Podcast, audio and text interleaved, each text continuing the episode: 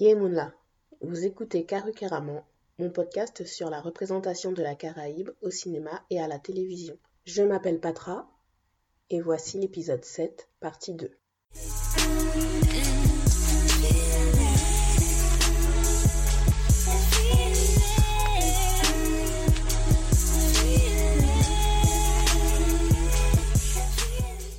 J'espère que vous allez bien. Aujourd'hui, nous allons discuter de la comédie romantique The Sweetest Mango, le premier long métrage d'Antigua and Barbuda. Réalisé par Howard Allen, ce film est sorti en 2001 et il est archivé dans le catalogue de la Film Reference Library de Toronto, qui correspond à notre Cinémathèque nationale, mais version canadienne. De quoi parle The Sweetest Mango? Love Liane, Love pour les intimes, revient s'installer à Antigua après avoir passé plus d'une vingtaine d'années au Canada. Elle doit se réhabituer à la vie sur l'île, trouver ses marques dans son nouveau boulot comme chef de projet dans une entreprise de communication. Heureusement, elle peut compter sur Richard, un membre de son équipe, qui lui aspire à une carrière de chanteur. La mangue servira de fil conducteur dans les moments clés de leur idylle. Dans les épisodes précédents, j'ai évoqué régulièrement le portrait négatif que la fiction peint des hommes caraïbéens. The Sweetest Mango prend complètement le contre-pied de cette représentation pour mettre en scène une relation amoureuse saine. Et c'est de ça que nous allons parler dans la première connexion caribéenne.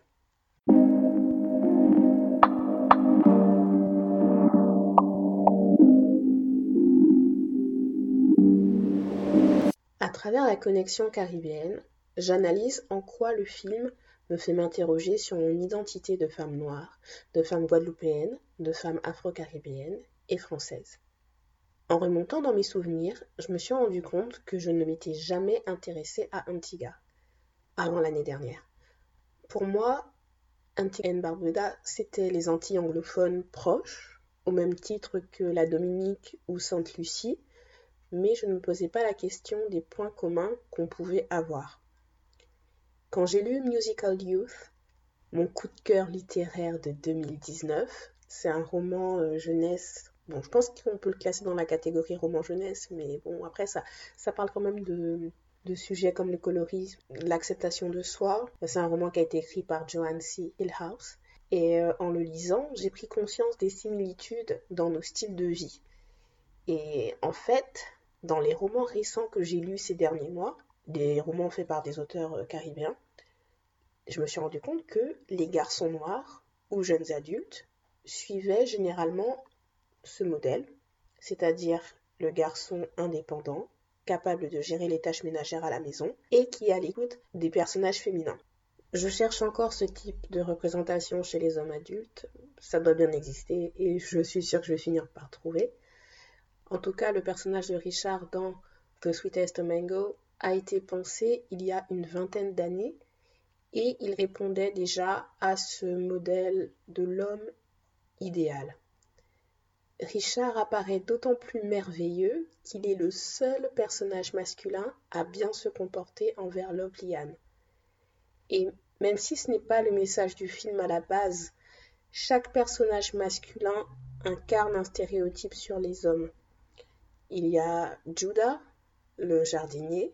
Je crois qu'il n'est que dans deux scènes, mais euh, c'est euh, c'est un gars qui est tranquille, sans prise de tête. Et euh, ça se voit qu'il n'est pas le type d'homme à aimer changer son quotidien.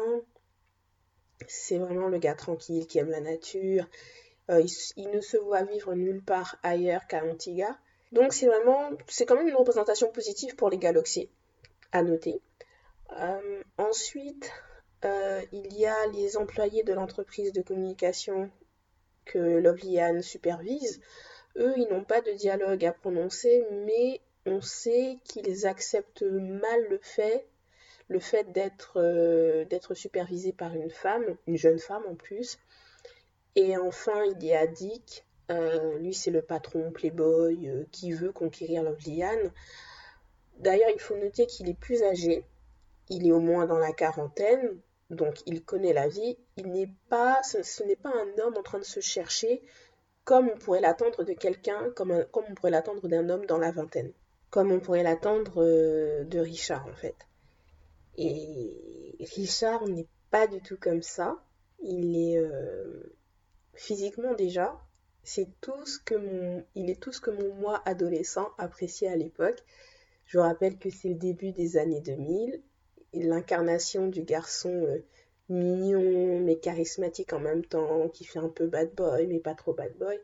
C'était euh, Lawrence State dans Love Jones, un film qui est sorti en 1996.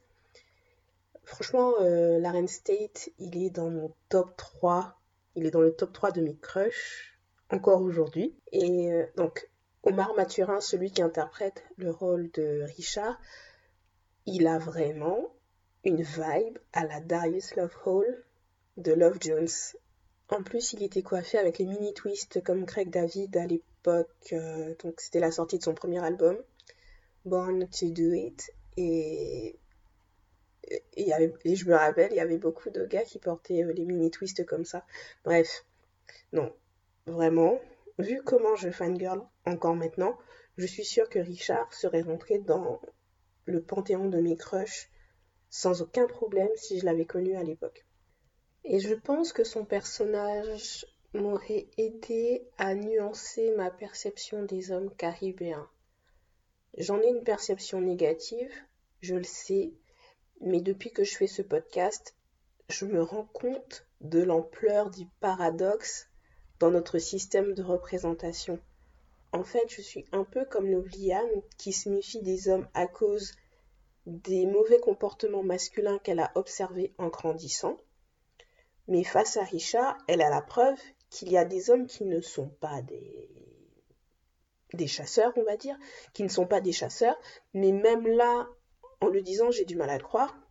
Mais ce n'est pas faute d'avoir des exemples de gars qui savent bien se comporter dans une relation, même dans mon entourage qui a toujours été très réduit.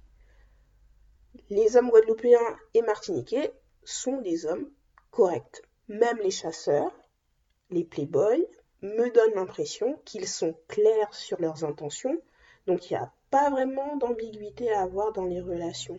Donc je pense qu'au moins ma génération, celle des millennials, n'est pas aussi perdue que les stéréotypes négatifs voudraient nous faire croire. Et quand je dis stéréotypes négatifs, je parle du fait qu'on dise que les Antillais sont menteurs et infidèles dans une relation amoureuse.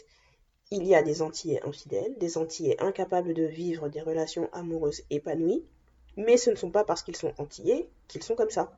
Il n'y a pas de cause, euh, il n'y a pas de relation pour moi de cause à effet.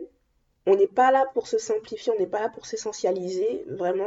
Et ça, c'est quelque chose que j'ai appris à faire, que je continue de me forcer à faire, parce que finalement on se rend compte que même si ces stéréotypes négatifs, on les connaît, on sait qu'ils existent, mais on a du mal à s'en défaire.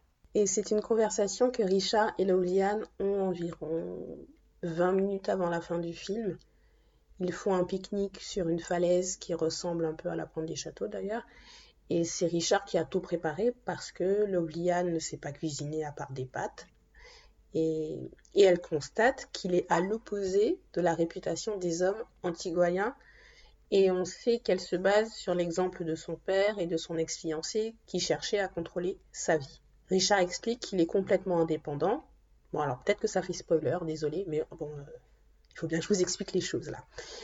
Et euh, donc Richard, il explique qu'il est, qu'il est complètement indépendant et autonome. Vu qu'il a été élevé en grande partie par sa grand-mère, il est en cuisine, il dit qu'il sait tenir une maison, donc s'il se met en couple, ce sera uniquement parce qu'il a envie de se mettre en couple et pas parce qu'il a besoin de quelqu'un pour s'occuper de lui. Je me suis remise la scène au moins trois fois lors de mon premier visionnage, tellement j'étais contente d'entendre ce discours dans la bouche d'un homme caribéen. Pour moi, la qualité principale de Richard est d'être entier. Du si peu qu'on voit de Judah, le jardinier, on peut dire qu'ils partagent cette qualité, je pense. Ils sont simples et authentiques dans leurs paroles et surtout dans leurs actions.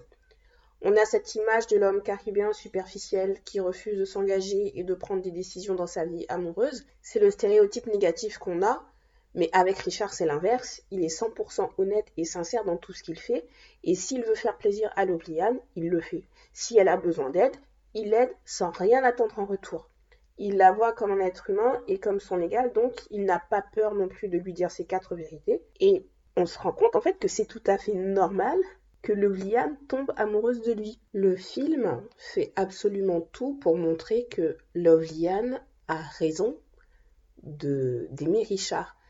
Et ça, c'est quelque chose de très important parce que dans les trois quarts des comédies romantiques, on ne sait même pas pourquoi la fille aime le gars, si ce n'est parce qu'il est beau. Les K-dramas des années 2000 étaient spécialistes en la matière en mettant un point d'honneur à faire le personnage masculin principal maltraiter le personnage féminin principal. Et en fait, on regarde le drama et on passe le drama à se dire mais pourquoi? Pourquoi? Pourquoi? Je pense euh, surtout au drama. Euh, c'était vraiment euh, le c'était le schéma de base que d'autres dramas ont suivi ensuite le drama c'est un drama japonais à la base Hanayori Dongo et ensuite, il a été euh, repris, il a été adapté dans plusieurs pays asiatiques. Et la dernière adaptation en Corée, c'était euh, Boys Over Flower. Et qui est disponible sur Netflix d'ailleurs, avec Lee Min-ho et Koo Hye-sun. Bref. Et à partir des années 2010, il y a eu un changement dans cette représentation, mais bon, je m'éloigne un peu trop du sujet là. En tout cas, sachant que The Sweetest Mango date de 2001, je vous rappelle que 2001, c'est l'année où la pop culture euh, célébrait la sortie du film Le journal de Bridget Jones. Euh, on célébrait aussi la sortie en France du fabuleux destin d'Amélie Poulain. Dans la black pop culture, euh, on est un an après la sortie de Love and Basketball et on est un an avant la sortie de Brown Sugar, qui sont deux gros classiques dans la comédie romantique. Enfin, même si Love and Basketball, c'est pas vraiment une comédie romantique on va pas. Mais c'est, euh, ce sont deux films cultes du Black Love et qui datent de la même période que The Sweetest Mango. Mais franchement, entre nous, hein, de vous à moi, est-ce que le personnage masculin principal de Love and Basketball ou de Brown Sugar se plie en quatre pour le personnage féminin principal? Est-ce qu'il la pousse à devenir une meilleure version d'elle-même? Est-ce qu'il la laisse vivre son ambition professionnelle? Et là, je parle de Love and Basketball et de Brown Sugar, mais en général, dans les comédies romantiques de Black Love culte, objectivement parlant, ce sont des relations quand même dysfonctionnelles. À part peut-être dans Just Right avec Queen Latifah et Common, bon, même si tout le monde se moque de Common parce qu'il a un jeu très monotone dans ce film, moi, moi, j'aime bien ce film, je trouve très mignon. Bref. Mais quand on regarde euh, Un prince à New York, quand on regarde Best Man, quand on regarde Jumping the Broom, au passage, ces films sont disponibles sur Netflix, sur le Netflix français. Euh, vraiment, la relation, quand même, mine de rien, le développement du personnage féminin est assez peu équilibré avec le développement du personnage masculin. Donc, quand on regarde bien, The Sweetest Mango s'inscrivait dans la tendance du moment parce que c'était une comédie romantique et on était à une époque où euh, le cinéma euh, américain proposait euh, du Black Love depuis 4-5 ans et encore 4-5 années qui ont suivi. Mais The Sweetest Mango était aussi avant-gardiste parce qu'il présentait une relation amoureuse saine avec un, avec un homme euh, qui avait un comportement, enfin le comportement qu'on attend d'un adulte. En tout cas, mon moi trentenaire le voit comme tel. Peut-être que mon moi quadragénaire verra des problèmes, mais pour l'instant, je peux dire clairement, sans bégayer, que le couple Lovliane et Richard est un couple de fiction qui est hashtag couple modèle. Et le personnage de Richard montre une représentation positive de l'homme caribéen. Le film est devenu intemporel justement parce qu'il a été réalisé au début des années 2000. C'est une époque où la comédie romantique faisait partie des genres porteurs aux États-Unis. Howard et Mitzi Allen, eux, voulaient juste porter leur histoire à l'écran. S'ils avaient attendu 2020 pour le faire, le film serait-il aussi intemporel? J'ai posé la question à la scénariste dit Gisèle Isaac. Je mettrai l'interview en ligne euh, sur carrécarrément.com, mais elle m'a répondu que pour elle, le film tourné en 2020 aurait été moins léger et moins optimiste. Il a été tourné au bon moment parce qu'il est empreint de nostalgie par rapport aux années 90, mais il est aussi une capsule temporelle pour les Antiguayens. Ce film montre aux Antiguayens et à la diaspora caribéenne dans un sens plus large qu'ils sont des êtres humains ordinaires et que leurs histoires ont elles aussi un caractère universel et qu'elles méritent d'être racontées. Et c'est la deuxième connexion caribéenne dont je parlerai. Quel est ce mode de vie authentique sur l'île qui est représenté à travers The Sweetest Mango Merci de m'avoir écouté. Le résumé de l'épisode sera disponible sur caroqueramon.com dès lundi. Abonnez-vous sur les réseaux sociaux, caroqueramon sur Twitter et Instagram. Likez, partagez. Et si vous souhaitez aider Karukeramon à avoir plus de visibilité, n'hésitez pas à me donner les 5 étoiles sur Apple Podcast. On se retrouve la semaine prochaine. D'ici là, prenez soin de vous. Tiens, Béred.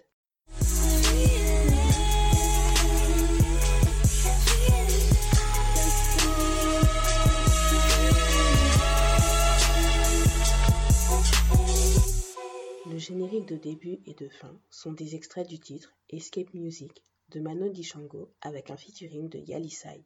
L'interlude Yekri craque est un extrait de Même Bitin, Même Bagaille de Mimi Nelzi et Chico Simeone. L'interlude Connexion caribéenne est un extrait de Rien n'arrive sans rien de Gage. Tous les extraits sont utilisés avec l'autorisation de leurs interprètes.